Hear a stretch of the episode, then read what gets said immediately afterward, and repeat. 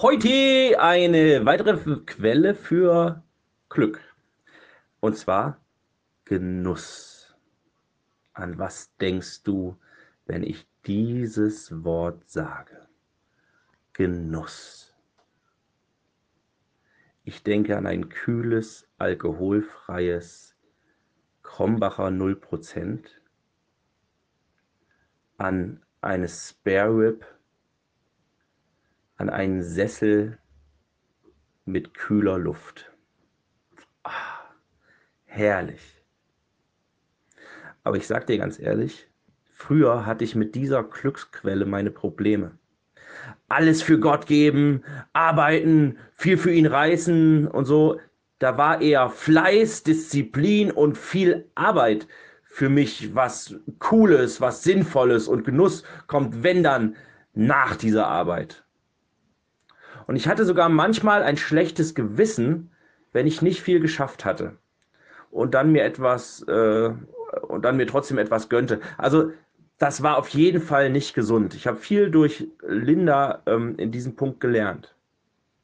Aber da kannst du ja auch von der anderen Seite vom Pferd fallen. Ja, viel chillen, essen, Netflix, Handy abhängen und Arsch nur für die Schule gerade mal so hoch bekommen keine Hilfe, keine ehrenamtlichen Mitarbeiten, nur daddeln, nur chillen, äh, sich nicht bei Freunden melden, einfach nur bei sich sein so und Zeug machen. Genuss ist jede Sünde wert. Nö, da kann ich nicht mitgehen. Das stimmt auch nicht. Aber dann gibt es noch diesen anderen Spruch. Essen ist ein Bedürfnis. Genießen ist eine Kunst. Und der sagt für mich das Entscheidende aus. Du kannst vieles tun und es fliegt einfach an dir vorbei. Du nimmst es nicht bewusst wahr. Oder du genießt es. Du kannst nebenbei etwas trinken. Oder du sitzt völlig ausgedurstet nach einem anstrengenden Tag im Garten bei Sonnenschein und trinkst eine kalte Cola, wo so außen diese Wasserperlen runterlaufen.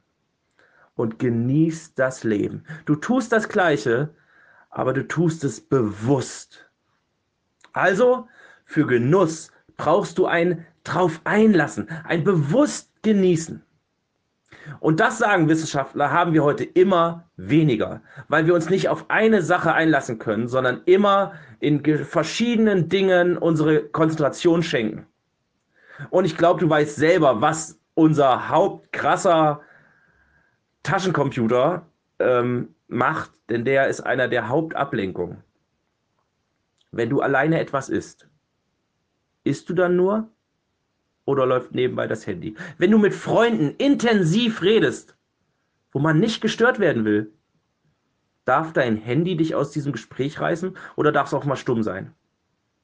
Also die Ablenkung vom Handy ist der größte Feind von Genuss. Es gibt natürlich noch andere Ablenkungen. Und es ist ja auch nicht immer Genuss angesagt. Aber wenn du genießt, dann genieße bewusst. Und das macht glücklich. Und so wird Genuss zu einer Quelle des Glücks. In Prediger 3, Vers 12 und 13 steht, da sagt Prediger, der Prediger, ich bin zu der Erkenntnis gekommen, das Beste, was der Mensch tun kann, ist sich zu freuen und sein Leben zu genießen, solange er es hat. Wenn er aber zu essen und zu trinken hat und genießen kann, was er sich erarbeitet hat, dann verdankt er das der Güte Gottes. Und so können wir das, was wir genießen, auch immer wieder weitergeben als Dank an Gott. Und das ist was, was ich zum Beispiel täglich mit meinen Kindern einstudiere. Für was bist du heute dankbar? Und auf einmal danken wir für die Sonne. Wir danken dafür, dass es Sand gibt. Wir danken dafür, dass wir uns haben. Wir danken dafür. Und das macht wirklich glücklich, sich diesen Genuss bewusst zu machen. In diesem Sinne, genieß deinen Tag.